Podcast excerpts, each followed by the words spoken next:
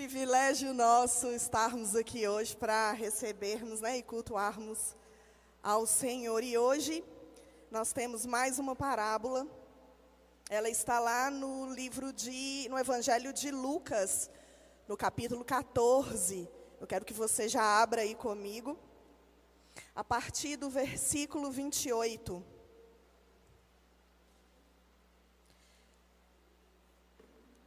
É a parábola da construção da torre. Lucas 14, 28 vai dizer assim: Pois qual de vós, pretendendo construir uma torre, não se assenta primeiro para calcular a despesa e verificar se tem os meios para concluir? Para não suceder que, tendo lançado os alicerces, e não a podendo acabar, todos os que a virem zombem dele, dizendo: Este homem começou a construir e não pôde acabar. Vamos orar mais uma vez? Senhor, eis a tua palavra diante de nós. E essa manhã o Senhor traz verdades contidas nela para fazer exatamente aquilo que o pastor Silvio orou aqui ela vai nos edificar, nos consolar, nos exortar, porque é a tua palavra, não é uma convicção humana, não é uma palavra, uma ideia humana, mas é a tua palavra. Por isso nós nos inclinamos a ela, nos prostramos e temos o temor necessário a ela para que o teu Espírito Santo nos conduza a nós que estamos aqui presentes, aos meus irmãos que estão em casa agora e aqueles que virão a assistir esse culto depois. Somente o Teu Espírito Santo pode nos convencer da justiça, do juízo, do pecado que tenazmente nos assedia, Senhor. Por isso que nessa manhã nós possamos sair daqui totalmente transformados pela Tua palavra pela convicção que ela traz essa manhã aos nossos corações, em nome de Jesus. Amém. Amém? Como em todas as parábolas que nós vimos até agora, Jesus nunca conta a parábola fora de um contexto. Né? Vocês que têm acompanhado com a gente já percebeu que é, existe um contexto, existe um princípio, existe um ensinamento. E Jesus vem com uma parábola para ilustrar, para firmar aquele ensino. Jesus é muito didático. Jesus ele pega é, coisas do dia a dia que as pessoas entendem, a linguagem que as pessoas entendem, para que o ensinamento dele seja realmente fixado no coração. Porque a palavra, ela não é para que a gente ouça e, e, ela fique apenas como uma convicção né, na nossa mente, mas a palavra ela tem que ser entendida no espírito para que você possa praticar aquilo que ele está ensinando. Né? Então essa parábola ela não é diferente. Existe todo um contexto por trás dessa parábola. O contexto é exatamente o custo do discipulado. Existia uma multidão ali seguindo Jesus. Jesus estava saindo da Galileia e indo para Jerusalém. E essa multidão estava com uma, uma expectativa no coração. A multidão, ela quer ver sinais. A multidão quer o pão. Teve uma determinada vez que Jesus multiplicou o pão, os peixes. E aí algumas pessoas é, disseram, né, falaram para Jesus assim, Jesus, os profetas fizeram cair maná do céu. E o Senhor, o que, é que o Senhor vai fazer? E aí Jesus disse que ele não traria nenhum sinal a não ser o sinal de Jonas. As pessoas, né, quando seguem com o coração de multidão, elas querem o benefício de multidão. E aí nessa manhã, nessa palavra que está diante de nós, nós vamos começar a detectar as diferenças entre multidão e entre discípulo. E eu quero que você já vai aí fazendo uma autoanálise, você em casa também. Será que você tem sido a multidão que tem seguido Jesus para Jerusalém, com uma expectativa no coração de que ele seria um governante político? que tiraria Roma do poder, que tiraria o jugo, tiraria o peso de tudo aquilo que Roma estava trazendo para o povo de Israel? Ou você é verdadeiramente um discípulo? Aqui, para essa parábola, Jesus se volta para a multidão. No versículo 25 do capítulo 14 de Lucas, vai dizer isso. Grandes multidões o acompanhavam, e ele, voltando-se, lhes disse: então, nós já vimos que Jesus já contou parábola para os próprios discípulos, Jesus já contou parábola para o fariseu, mas agora Jesus está falando para a multidão. Antes dessa passagem aqui, né, que é o serviço de Cristo exige a abnegação, nós vamos ter uma parábola interessante, que é a parábola do banquete. É, eu mesmo trouxe é, uma parábola similar na época que ainda nós não estávamos presencialmente aqui, quando o rei ele fez um convite para as bodas do seu filho. Quantos lembram? Essa parábola, ela vai dizer que alguns foram convidados, mas se esquivaram, né, não quiseram estar presente no banquete do filho do rei. Então deram várias desculpas. Essa parábola que nós vamos ter aqui no versículo 16, da grande ceia, é uma parábola bastante similar. Porque esse homem, ele vai fazer um, um convite para que essas pessoas estejam ali. E elas começam a dar desculpas, dizendo que tinham acabado de se casar então eles tinham que desposar a esposa. Acabaram de comprar uma vinha. Então eles começaram a colocar prioridades acima do convite desse rei ou desse homem que convida para o banquete. Então o rei ou este homem aqui, muito irado, ele estende o convite para todas as pessoas, né, que aqueles servos encontrassem, e ele vai dizer algo, né, que aqueles primeiros que foram convidados jamais entrariam no banquete. Quando foi a passagem, a parábola que eu trouxe, vai dizer que algum um homem em específico que tinha sido convidado e aceito o convite, ele estava na sala do banquete, mas ele não pôde usufruir do banquete porque ele não tinha vestes adequadas. Então aquele homem foi detectado pelo rei e então ele teve que sair daquele ambiente porque ele não estava preparado.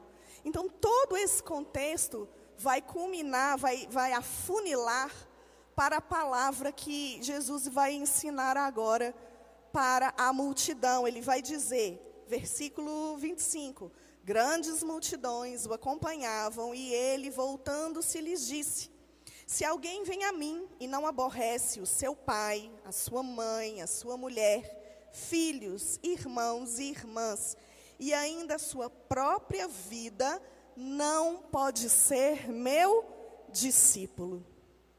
É interessante, irmãos, que Jesus, quando ele vai ensinar para a multidão o princípio do custo do discipulado, Jesus ele não teme que a multidão vá embora.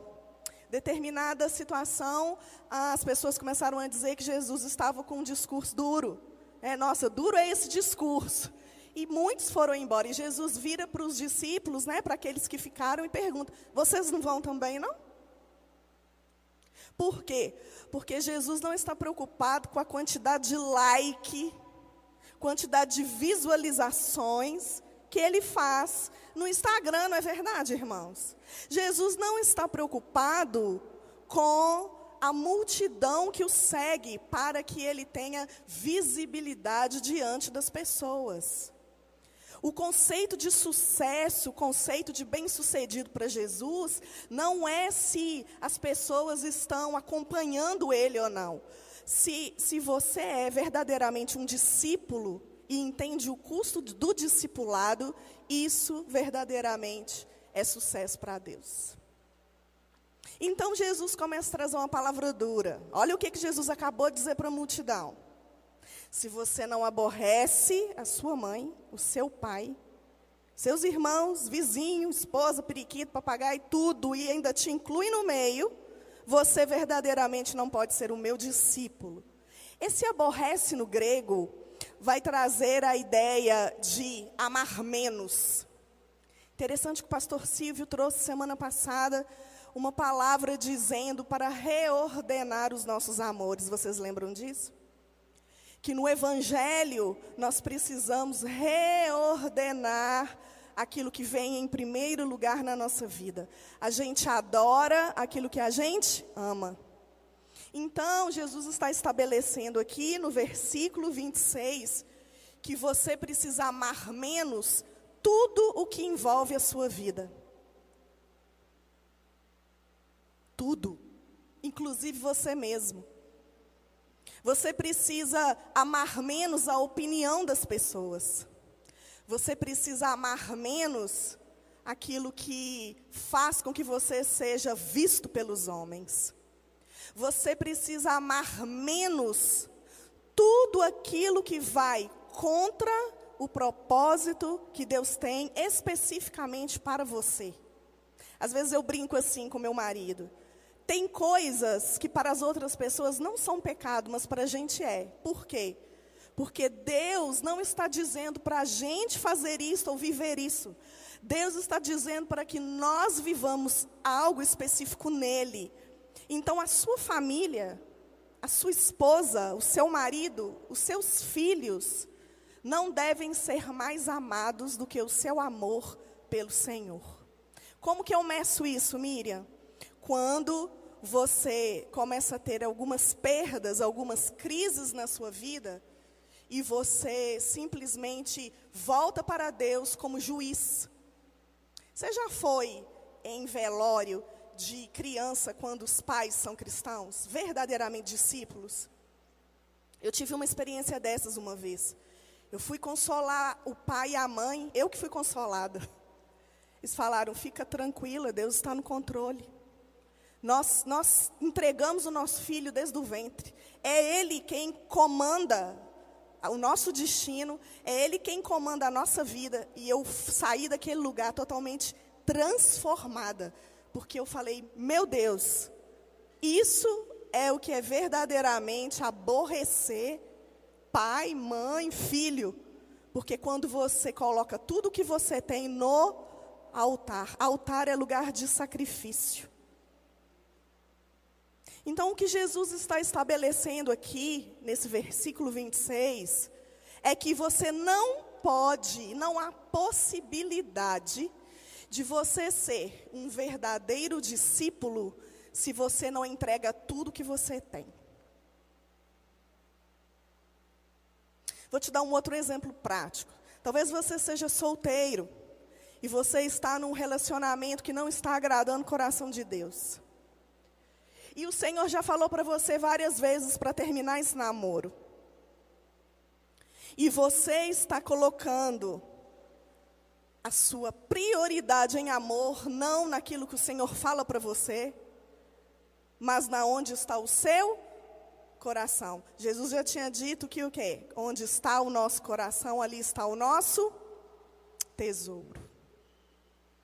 Então ele estabelece aqui prioridades. Então ele já tinha dito na parábola anterior que aqueles homens foram convidados para uma ceia e tudo era prioridade para eles, menos participar daquele momento de comunhão, da ceia com o filho do rei ou daquele homem que estava fazendo aquele, aquela ceia e fazendo o convite, né, a graça estendida e aquelas pessoas estavam recusando porque tinham prioridades.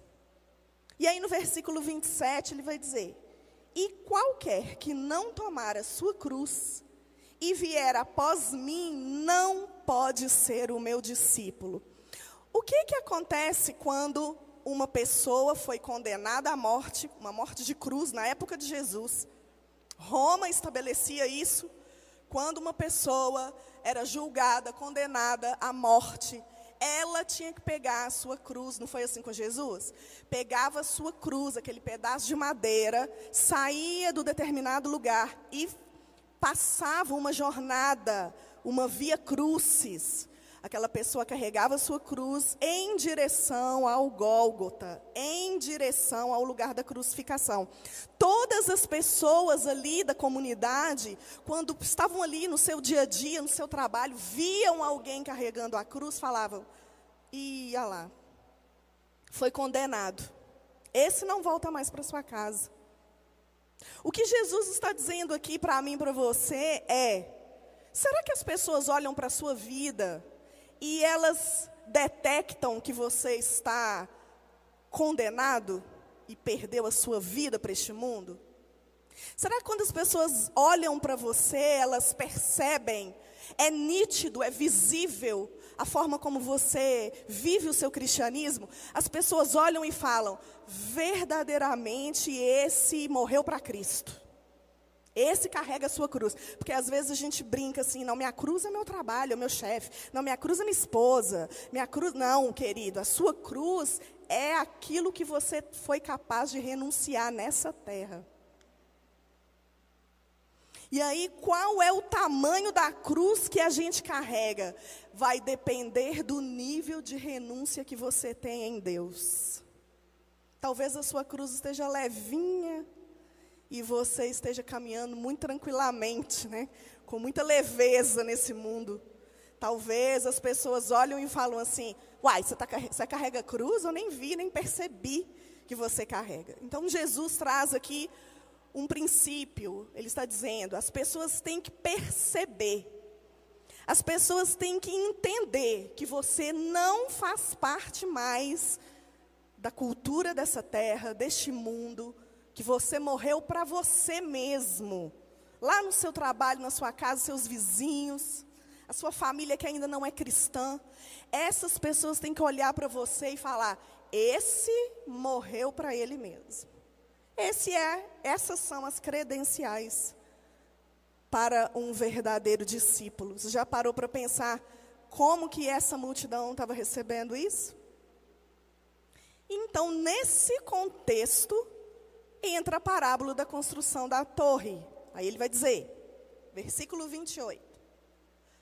Pois qual de vós, pretendendo construir uma torre, não se assenta primeiro para calcular a despesa e verificar se tem os meios para concluir? Para que não suceda, tendo lançado os alicerces, e não a podendo acabar, todos que virem zombem dele dizendo: Este homem começou a construir e não pôde acabar. Quantos aqui já fizeram reforma na casa ou construíram alguma coisa? Não é verdade que quando você começa os alicerces, você começa a construir, aí o pedreiro vai, vai baixando. Primeiro você constrói para baixo, não é isso, pastor Silvio? Você fez lá na sua casa, aí vai, vai construindo para baixo, você constrói para quê? Para ter fundamento, para ter alicerce, para sua casa não ficar é, com, com, algum problema né? de, de arquitetura, é, é, no sentido de perigo, de chuva, enfim. Aí você começa a construir primeiro para baixo, e aí você percebe o quê? Que você não tinha o recurso necessário para começar a parte visível. Né? Você não tem o recurso para começar a construção. E Jesus ele traz algo aqui que era muito comum para as pessoas da época, que era a construção da torre. Por quê? A torre ela era construída em fazendas para dois objetivos. O primeiro, para servir de depósito da colheita e também para que é, vigias ficassem, lembra de Abacuque? Na torre de vigia para que eles ficassem observando se não tinha nenhum perigo, perigo de ladrão, para que a propriedade dele estivesse sendo protegida. Então, quando as pessoas compravam um terreno que tinha uma torre dessa, essa, essa propriedade, ela era muito mais valiosa.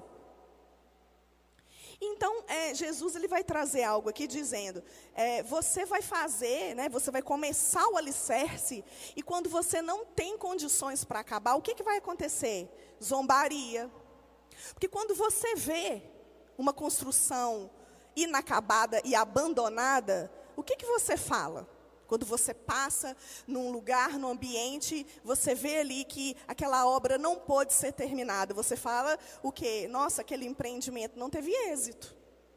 A pessoa que se propôs a fazer esse tipo de obra foi infeliz. Não teve condições de terminar. E para um judeu, né, ser zombado, ser motivo de vergonha e zombaria, era algo terrível. Era algo terrível. Quando você passava numa propriedade e via a propriedade daquele judeu, que tinha uma obra inacabada, uma torre inacabada, isso era vergonha nacional. Então, Jesus está trazendo aqui um, um momento de reflexão no seguinte sentido. Se você para para ponderar a respeito das construções que você faz, porque você não quer passar vergonha, você não quer passar zombaria, você não quer ser motivo de chacota. Se você para para refletir se você vai ter condições ou não de construir algo visível, você também precisa ponderar a respeito do discipulado. Da mesma maneira, você receber o convite do banquete, você ir ao banquete, mas estar com roupas inapropriadas, é uma vergonha e é uma zombaria para você. E os teólogos vão dizer que a parábola seguinte, que é a do rei que sai à guerra, ela é a parábola gêmea dessa. Vamos ler? Está lá no versículo 31, 14 e 31. Ou qual é o rei que indo para combater outro rei, não se assenta primeiro para calcular se com 10 mil homens poderá enfrentar o que vem contra ele com 20 mil? Caso contrário, estando o outro ainda longe, envia-lhe uma embaixada pedindo condições de paz. Então agora é um outro cenário. Da fazenda, ele vai para o palácio. Ele vai dizer que um rei ele está vindo contra outro rei, um rei muito poderoso, o dobro das suas condições de vitória. Porque um rei tem 10 mil e o outro rei tem 20 mil. Então, esse rei que tem 10 mil, ele tem que tomar uma decisão. Ele tem que decidir se ele vai enfrentar esse rei, mesmo em desvantagem, ou se ele vai se render com condições de paz. E aí você pode imaginar comigo que na época, né, o contexto quando Jesus traz essa questão de guerras entre reis, quando o rei mais forte vinha contra, ele fazia cerco. Então ele cercava a cidade e aquela aquela cidade, se ela não se rendesse, ela ia morrer por inanição, porque não entraria é, alimento, não entraria água, eles tampavam os poços. Então, aquele rei, ele tinha que tomar uma decisão rápida. Ao contrário da parábola da construção da torre. Por quê? Porque na construção da torre nos dá uma ideia de que você pode ponderar. Você pode ter tempo para pensar. É uma decisão que você precisa colocar no papel e, e, colocar na balança, ver se realmente você está disposto a seguir o discipulado com Cristo. Mas essa parábola não, essa parábola ela tem um tom de urgência. Ela tem o tom de você tem que decidir logo também, né? É um contraponto. Você precisa pensar, mas não pensa tanto. Porque o rei está voltando. Alguns teólogos vão dizer que essa parábola ela é messiânica. Ela vai dizer que Jesus estava querendo dizer da sua segunda vinda. Está querendo dizer que nós estamos aqui vivendo um cristianismo oba-oba, nós estamos aqui vivendo um cristianismo mais ou menos, nós estamos aqui vindo aos cultos e quando a gente sai por aquela porta, ou você quando desliga o seu celular, seu computador, sua televisão, a nossa vida volta do mesmo jeito que era antes que não há transformação, que não há o preço pago do discipulado, que a nossa vida ela se mantém uma vida de multidão, mesmo tendo anos dentro da igreja. Talvez você fique abalado com questões é, de clientela. Talvez você olha e diz: "Ah, mas o louvor não me agrada. Ah, mas a palavra não me agrada. Ah, mas é, aquela estrutura física não me agrada. Ah, é, não tem cadeira confortável. Não tem. E aí você começa a olhar para o lado e começa a procurar lugares confortáveis e você ainda coloca Deus dizendo: foi Deus que mandou. Foi o Senhor, o Senhor falou conosco. O Senhor falou assim: ó, saiam daí, vão servir em outro lugar. Irmãos, Deus fala amém. Quem somos nós para dizer que Deus não falou? O que eu estou trazendo aqui é a nossa condição de clientela é tão arraigada no nosso coração que muitas vezes a gente espiritualiza as nossas decisões humanas. Eu me lembro quando eu fazia parte de Lagoinha e Deus falou comigo, meu marido, assim: vai para uma igreja de 30 membros. Vocês vão ficar lá durante. Deus falou comigo, vão ficar lá durante dois anos. A gente olhou um para o outro e falou: Deus está falando, não. O diabo está falando loucamente com a gente. E aí o que aconteceu? A gente foi, fomos transformados, Deus falou conosco, fomos é, maturados ali. Deus, Deus assim teve um plano na nossa vida, mas Deus, quando fala conosco, vem uma convicção no coração em relação a quê? A serviço e a você ser treinado como discípulo. Então, quando você toma suas decisões baseadas nisso, né, onde Cristo, nós cantamos aqui a supremacia de Cristo, essa música é tão maravilhosa, né? Colossenses 1. Eu amo tanto essa música, porque a gente tem que viver essa música. Por quê? Porque quando você coloca Cristo como supremacia, a sua vontade terrena, humana, de clientela, né, de multidão, ela cai por terra. Então, se Deus manda você para uma igreja melhor, maior, com estrutura, mas é Ele que está falando para que você sirva lá, para que você seja treinado lá, vá. Mas se Deus falar para você, vai para uma igreja menor, vá. Se Deus falar, fique aqui, sirva aqui, fique. Os irmãos estão entendendo que nós temos que nos guiar mediante o discipulado de Cristo nas nossas vidas? Como você é guiado? Quais, o que guia você? Quais são os critérios pelos quais você tem sido guiado? Não apenas em relação à igreja física, mas no seu trabalho, por exemplo, na sua casa. Como você tem se manifestado como igreja? Esse tempo de pandemia foi um tempo tão maravilhoso, né? Que nós tem sido maravilhoso, que nós temos é, o privilégio de ser igreja onde a gente está. Ser igreja no, trabalho, ser igreja em casa, ser igreja nos, com os vizinhos. E será que nós realmente estamos preparados para voltar fisicamente para esse lugar e evangelizar essa, esse bairro, evangelizar essa comunidade e aonde você está? Por quê? Porque às vezes nós temos um coração de multidão. E Jesus, nesse momento, né, falando essas parábolas, ele está passando um pente fino. Jesus não está preocupado com multidões, Jesus está preocupado em pessoas que realmente estão com o coração disposto a pagar o preço do discipulado. E aí ele finaliza dizendo, versículo 33: Assim, pois, todo aquele que dentre vós não renuncia a tudo quanto tem, não pode ser o meu discípulo. Então, olha para você ver que interessante. Primeiro, Jesus fala da questão do discipulado. Aí ele vem com as parábolas dizendo que você precisa avaliar o custo. E ele finaliza com o preço do discipulado. Então, essas parábolas, elas vêm recheando o preço do discipulado. Jesus ele não nos engana quando diz que o preço é tudo. É entrega, é renúncia. E aí ele diz: então agora a decisão é sua.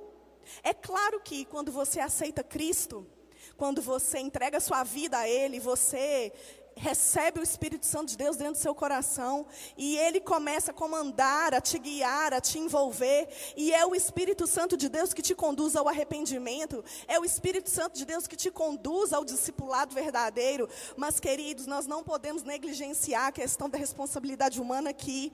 Porque teve um homem que ele foi convidado para o banquete. Esse homem estava lá, A graça, ela foi estendida pelo chamado. Nós temos a convicção verdadeira de que a salvação é pela fé. Nós temos convicção de que salvação não é por mérito. Nós temos convicção de que não é por obras. Nós temos convicção de que não é porque você é neto, bisneto de crente, de pastor, que você é salvo. Não. Você só é salvo através de Cristo. Ele é o único caminho, único. Não existe outro caminho que te conduza à salvação. Você precisa aceitar Jesus como seu Salvador. Agora, a minha pergunta nessa manhã para mim, para você que está em casa: Ele tem sido seu Senhor? Porque é diferente. Hebreus vai dizer, né, que se com a tua boca confessares que Jesus é o teu quê?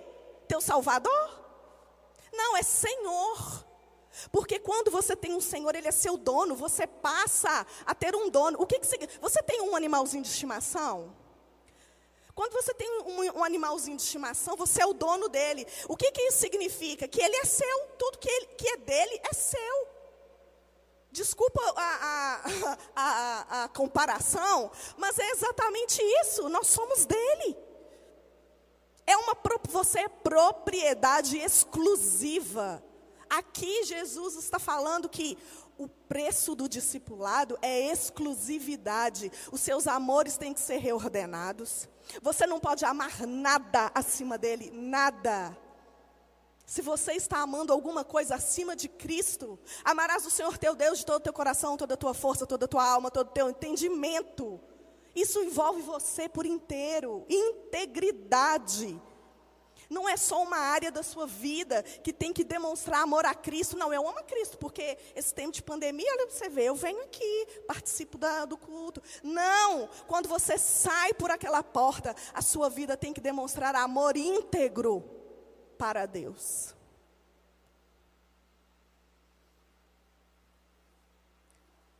E esse renuncia a tudo do versículo 33, o grego quer dizer abrir mão, desistir da posse, desistir de um direito legal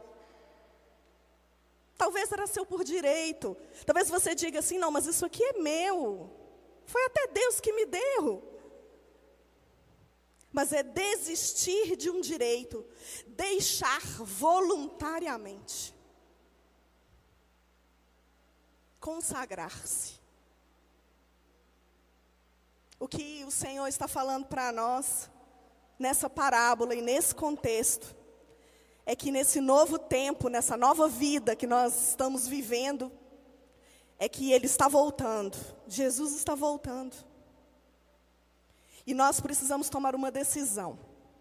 Nós precisamos decidir se nós vamos continuar como multidão, querendo ver milagres, querendo ver sinais, pedindo pão.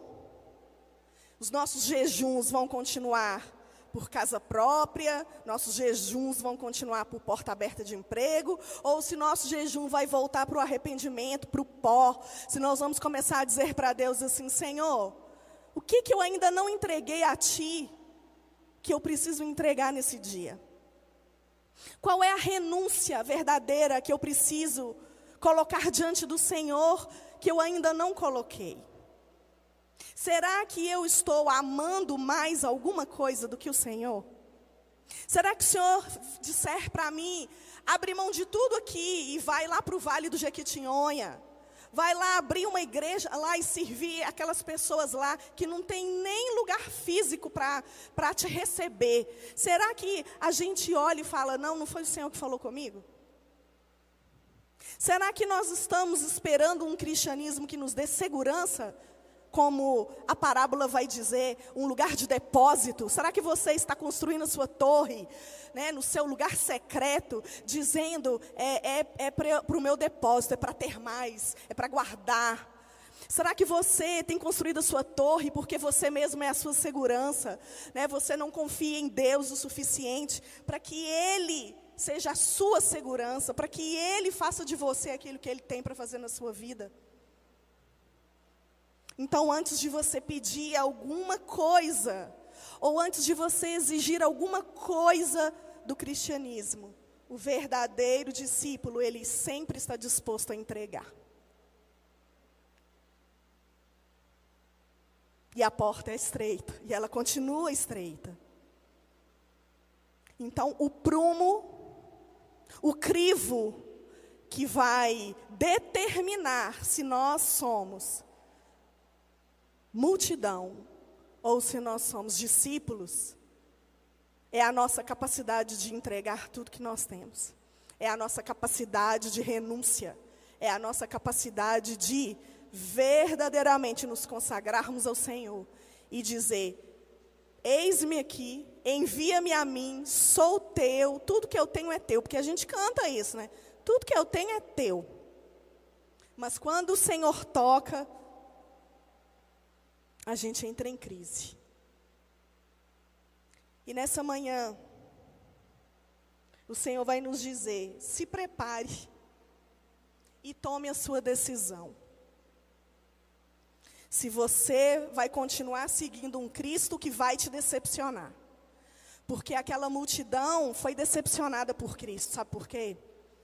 Porque Jesus, ele não veio estabelecer um reino terreno. Jesus não veio tirar Roma do poder. Jesus veio para morrer. Quando Jesus dizia, Eu vou morrer, mas no terceiro dia eu vou ressuscitar, até para os discípulos era difícil ouvir, porque como assim o Messias tão esperado viria para morrer? Era inadmissível uma coisa dessas. A nossa esperança, a esperança de Israel, de nos redimir, de nos libertar, trazer libertação, vai morrer e muitos foram decepcionados porque as suas expectativas estavam erradas. Há um preço para o discipulado. E o preço é entregar tudo. E eu quero te convidar a ficar em pé no seu lugar nessa manhã. Hoje é dia de ceia. E é um ótimo motivo para que você. Paulo vai dizer assim: é, analise-se a si mesmo, não é? Em 1 Coríntios, ele vai dizer: faça uma autoanálise antes de você ceiar. Por quê? Porque a ceia, ela está vinculada também à Páscoa, quando é, Deus disse para Moisés que o povo tinha que comer correndo com pressa, e eles tinham que sair dali para a libertação. Então, há uma pressa, irmãos, há uma urgência. Eu quero que você tenha esse entendimento quando você participar da ceia hoje. Aí na sua casa também, quando você estiver participando da ceia. Entenda que há uma urgência no chamado que você tem como discípulo. O rei está voltando. E deixa eu dizer uma coisa para você. João Batista, ele veio como profeta e ele veio como precursor de Jesus. O que ele veio fazer? Cumprir Isaías 40, aplainando o caminho para que o rei passasse. Você sabia que na antiguidade isso era uma realidade? Quando um rei queria fazer uma viagem, queria visitar um outro território, ele mandava mensageiros à sua frente para aplainar o caminho, porque quebrava muitos carros, né, de cavalos porque os caminhos eram tortuosos. Então eles mandavam mensageiros ali, para quê? Para que o rei pudesse passar. João Batista foi chamado para planear o caminho com arrependimento. Para trazer para nós uma verdadeira consciência de discípulo, que o discípulo não está aqui para ser servido. Pelo contrário, o discípulo está aqui para viver uma vida que entrega tudo. Então comece a orar aí no seu lugar. Comece a dizer para o Senhor: Senhor, eu tenho tanto para entregar. Eu quero ser João Batista. Eu quero planear o caminho. E eu quero que quando esse rei mais poderoso voltar, eu diga, né? Eu, eu estenda a, a, a bandeira da paz e diga: Eu me rendo. Eu me rendo. O que o Senhor quer é rendição.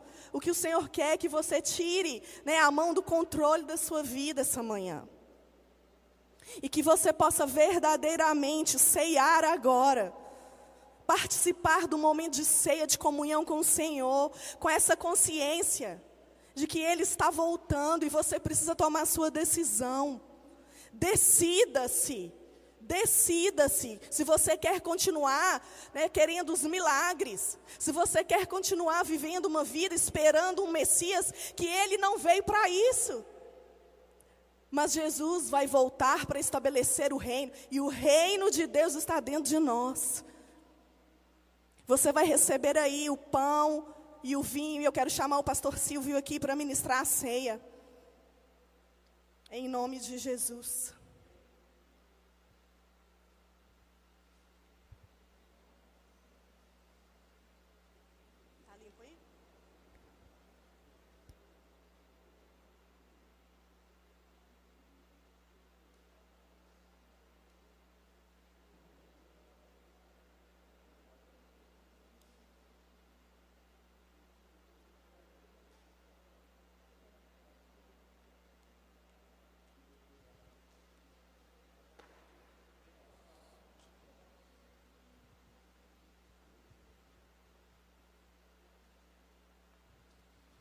Você que está aqui presente, está recebendo aí os seus elementos da ceia. Você que está em casa acompanhando conosco, também nessa hora, prepare-se para esse momento importante, esse momento fundamental na vida da igreja.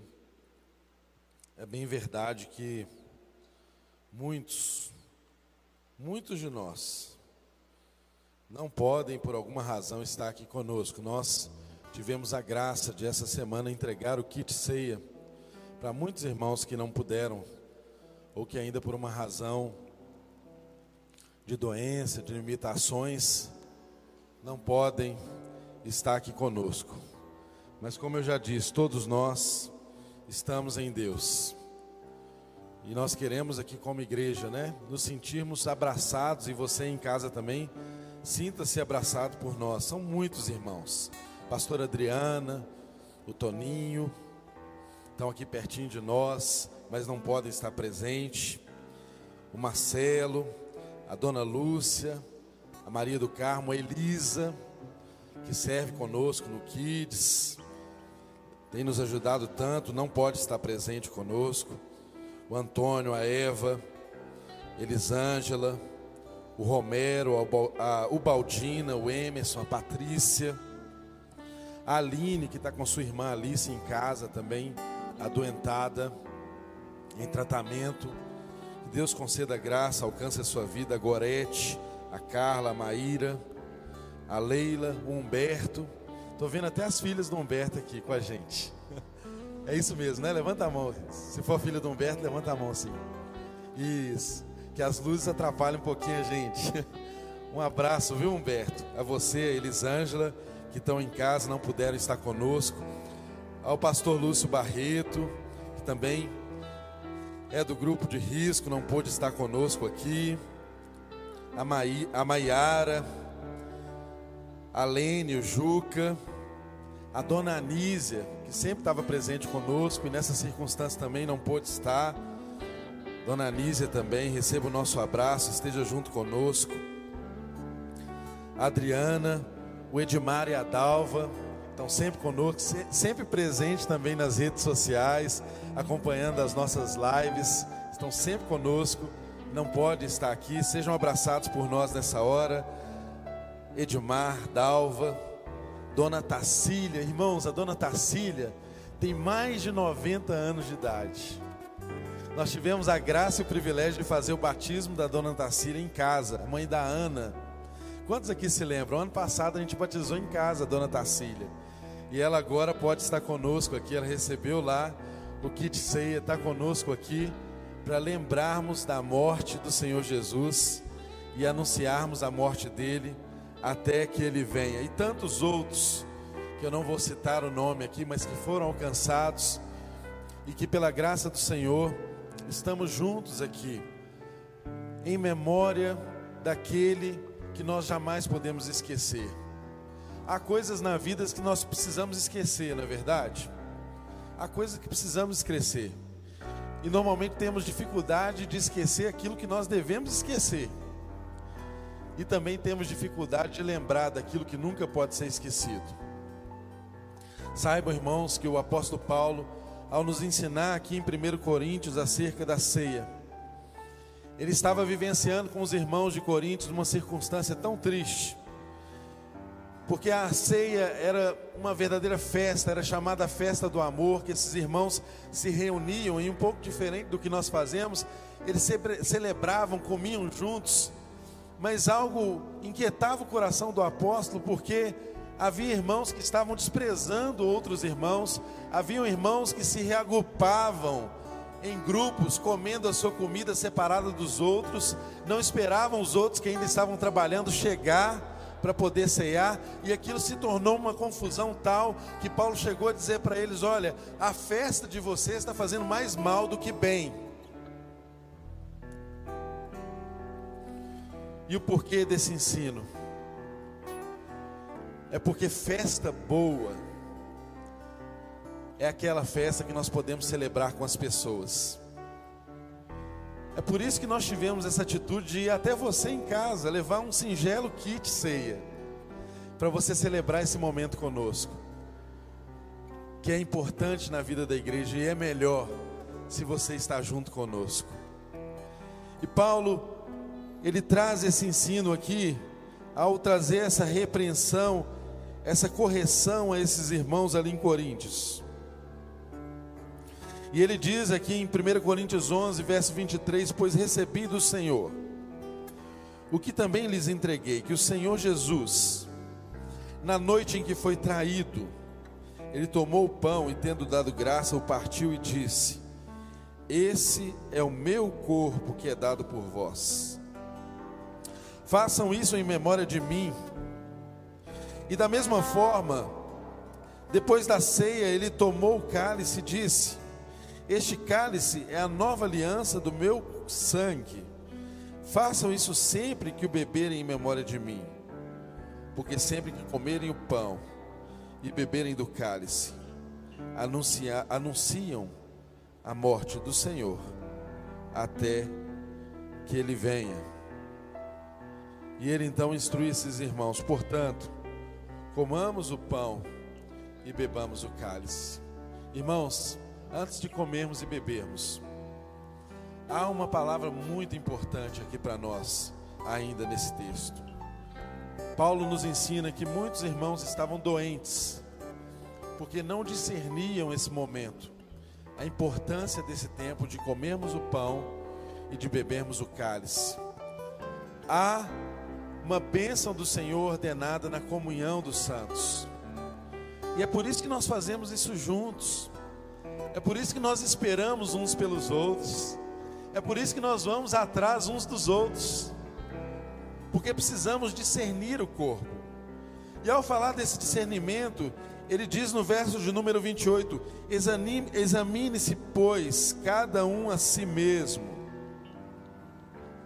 É tão interessante que eu e você somos levados e somos habituados a examinar a vida das pessoas Quase sempre examinamos e julgamos a vida das pessoas e não olhamos e não examinamos a nós mesmos. Ceia é o momento de eu e você fazermos também uma autoanálise. Examine-se, pois, o homem a si mesmo, e então coma o pão e beba o cálice. Há muitos de nós que podemos parar no exame, no autoexame. Mas não é isso que Paulo está nos ensinando na ceia. Talvez você se examine e pense que você não é digno de receber, de estar junto em comunhão. Mas eu quero dizer para você que está em casa, você que está aqui presente, se você se examinou e está consciente e busca em Deus perdão, você é digno. Você é digno. Porque a palavra diz: examine-se, pois, o homem e coma e beba. Deus não nos chamou a parar a nossa vida no exame. Porque muitos de nós temos a tendência, às vezes, de, quando nos examinamos, paramos ali. Nos sentimos o pior dos homens, mas não damos um passo além disso. Eu quero dizer para você que está aqui presente, para você em casa que nos acompanha: o seu Deus é o Deus do perdão. O seu Deus é o Deus da oportunidade. Se hoje mesmo você ouve a voz do Senhor dizendo a você: volte, não endureça o seu coração. não seja duro, se derrame aos pés dele e volte a ter comunhão com os irmãos e com aquele que te salvou, com aquele que deu a vida por você. Esse discernimento é muito importante para que a comunhão, a ceia, que deve ser curativa entre nós, que deve ser algo que nos cure, não se transforme em juízo por falta de discernimento. Portanto, irmãos, o convite de Deus é o convite à comunhão. O convite de Deus não é um convite à acusação ou à autoacusação. O convite ao se examinar a si mesmo é para que você se entenda no corpo, é para que você entenda o significado da morte e da ressurreição de Jesus. É para que você entenda que a sua vida vale o preço de um sangue derramado. Para que você entenda que você não foi chamado para andar sozinho, que você vive em comunhão e discernindo o corpo. Eu e você alcancemos cura em Deus. Eu e você alcancemos comunhão no Pai. E é com essa consciência, meu irmão e minha irmã, presentes e os que estão em casa, é que eu convido a você. Portanto, comamos o pão e bebamos o cálice, anunciando a sua morte, até, até que ele venha, porque a sua morte já se transformou em vida. Comamos o pão. E bebamos o cálice.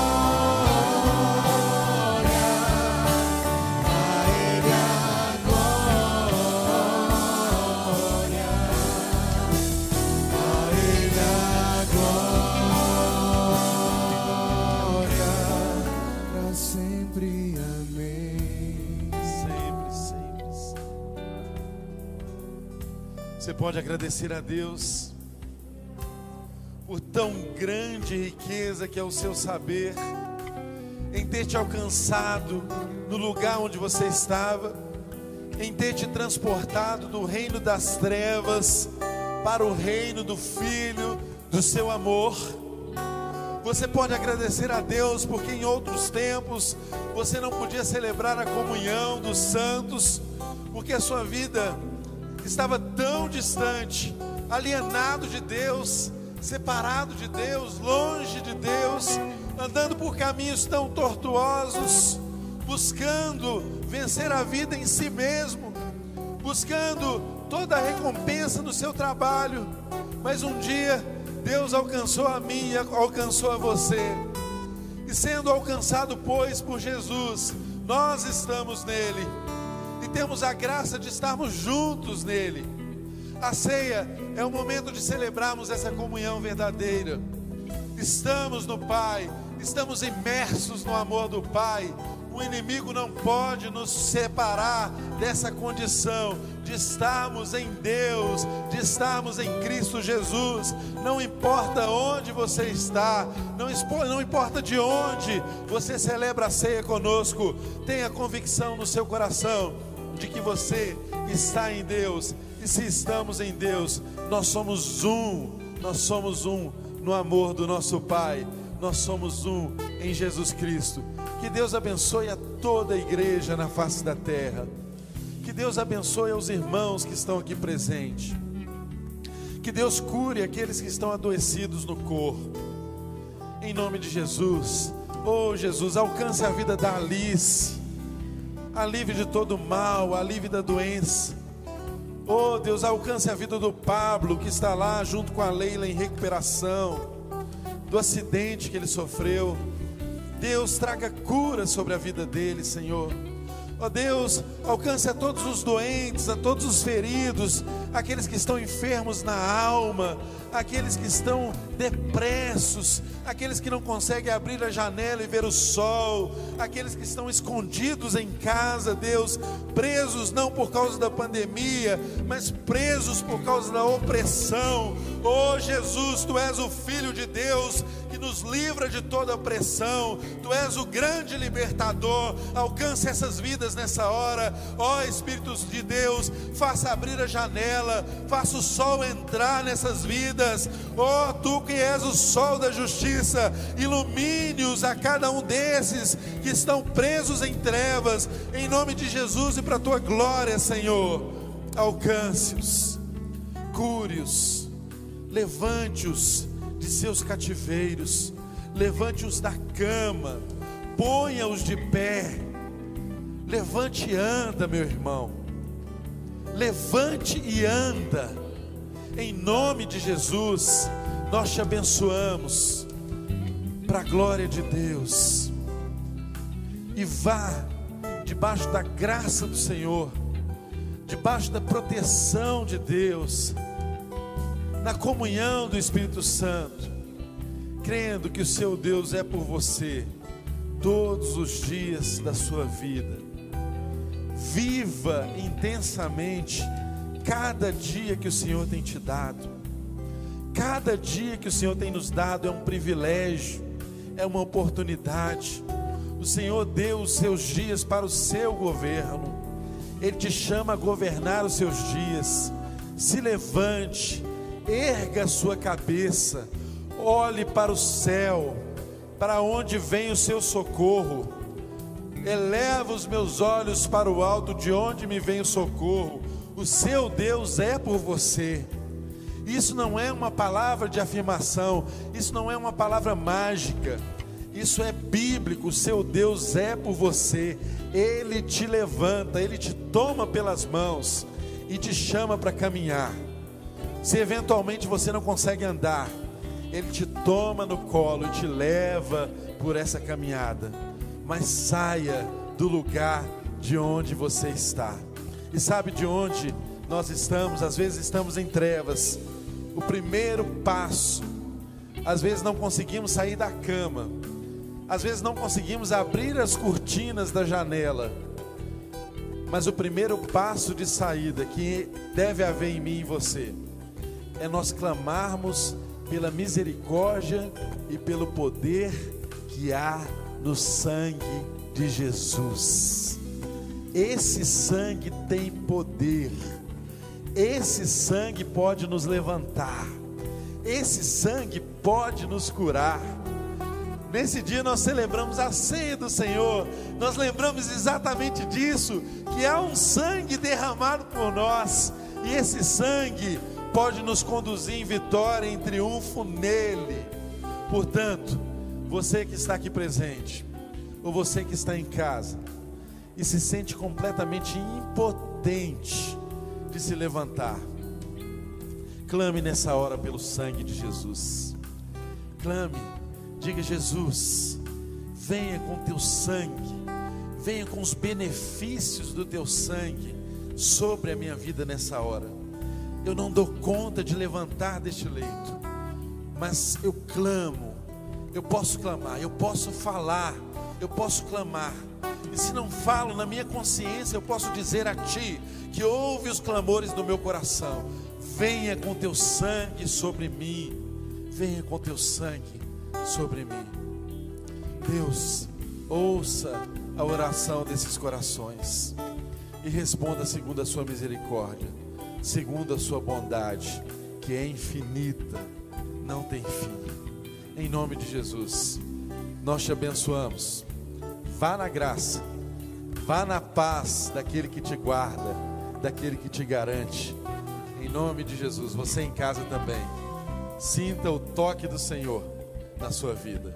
Receba toda a graça de Deus, todo o favor e toda a comunhão que Ele promove no nosso meio. Que Deus te abençoe. Tenha uma semana abençoada, maravilhosa em Deus. Aleluia. Se você quiser, pode dar uma salva de palmas a esse que merece toda a glória, todo louvor e toda honra. Jesus Cristo de Nazaré, que é por nós. Aleluia.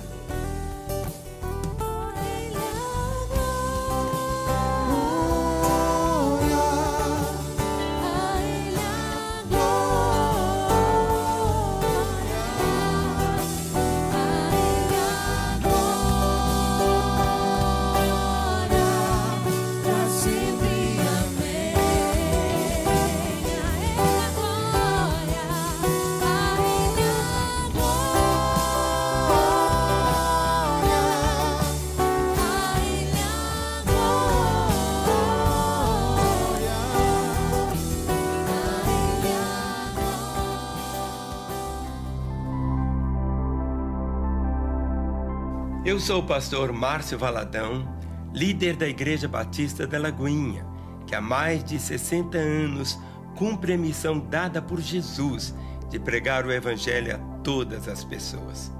São quase 500 lagoinhas plantadas no Brasil e no mundo, com o objetivo de fazer Deus conhecido em todas as nações. Temos mais de 240 ministérios que cuidam desde a criança ao idoso incluindo todas as classes sociais e diferentes culturas. Desenvolvemos projetos que se destinam à ressocialização, assistência social, acolhimento a crianças carentes e pessoas em situação de rua. Então, o espaço infância protegida, ele tem como alvo realmente cuidar da criança e adolescente em todas as suas necessidades. Seja porque nós vimos, né, que a criança ela realmente ela é muito vulnerável e, e tem aumentado o número grande de violência contra a criança, principalmente a violência sexual. Então, nós estamos aqui realmente para cuidar, para apoiar, para aconselhar, para direcionar para outras entidades que realmente cuidam também da criança que realmente ela seja protegida. É um privilégio poder fazer parte desse trabalho social que é, conta, né? Que nós, na verdade nós precisamos contar com toda a comunidade, com todos os parceiros, né? De modo geral, voluntários, porque é um trabalho sem fins lucrativos. Eu, eu vejo o Ministério Recomeço como uma mudança, um recomeço mesmo para a vida de quem quer mudar.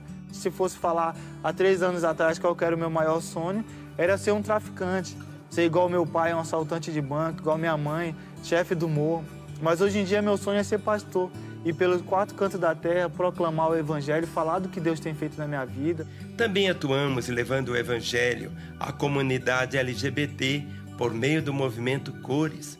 Nossa missão como Movimento Cores é a mais linda: levar Jesus Cristo, nosso Senhor amoroso e fantástico, à comunidade LGBT. É claro, a igreja é lugar para todas as pessoas. Esse Jesus alcança todo ser humano. Essa mensagem todos e todas têm acesso. Claro, ele é Deus, ele é Senhor, ele é nosso Pai amoroso que quer ser conhecido de todos e todas, LGBTs, qualquer ser humano da face da terra. Essa é a nossa missão e ela é fantástica e é com muito prazer que eu faço isso há seis anos. Anúncio de Jesus Cristo à comunidade LGBT. Além disso, em nossa igreja cuidamos também das famílias com assistência espiritual e psicológica. Aqui, o Kids, os adolescentes, os jovens, jovens adultos, namorados, noivos, casados, pais e filhos, a terceira idade, caminham num diálogo constante, buscando valorizar de geração em geração. Abraçamos crianças e adolescentes com necessidades especiais e damos abrigo aos idosos nas casas dos vovôs e das vovós. Trabalhar na casa de idosos, a gente tem é, mão dupla, né? Eu dou, mas eu também recebo. Você viu, né? Como é que eles querem te abraçar, querem, né, ficar perto de você. Isso para mim tem sido também é, um incentivo e uma motivação muito grande para continuar. Nesse e em todos os nossos outros projetos e ministérios, o intuito é oferecer aconchego, respeito, dignidade e amor. Nossa missão é ser uma inspiração e propagar o Evangelho a todos e a todas. A nossa visão é levar cada pessoa a um relacionamento público e crescente com Jesus Cristo. Na Lagoinha, todos e todas podem servir com aquilo que sabem fazer de melhor. Temos escrito uma história que tem marcado a igreja brasileira e transformado vidas. Vemos a cada semana essa expansão da missão de fazer Jesus Cristo conhecido em todos os lugares da terra.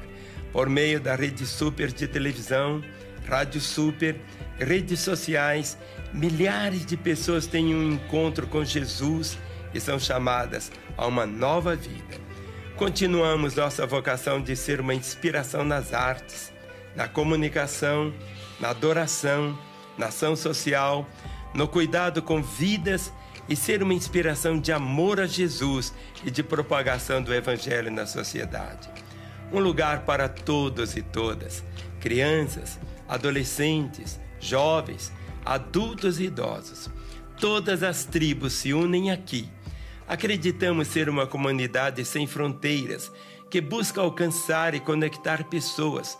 Tudo o que fazemos é para o Senhor que fazemos.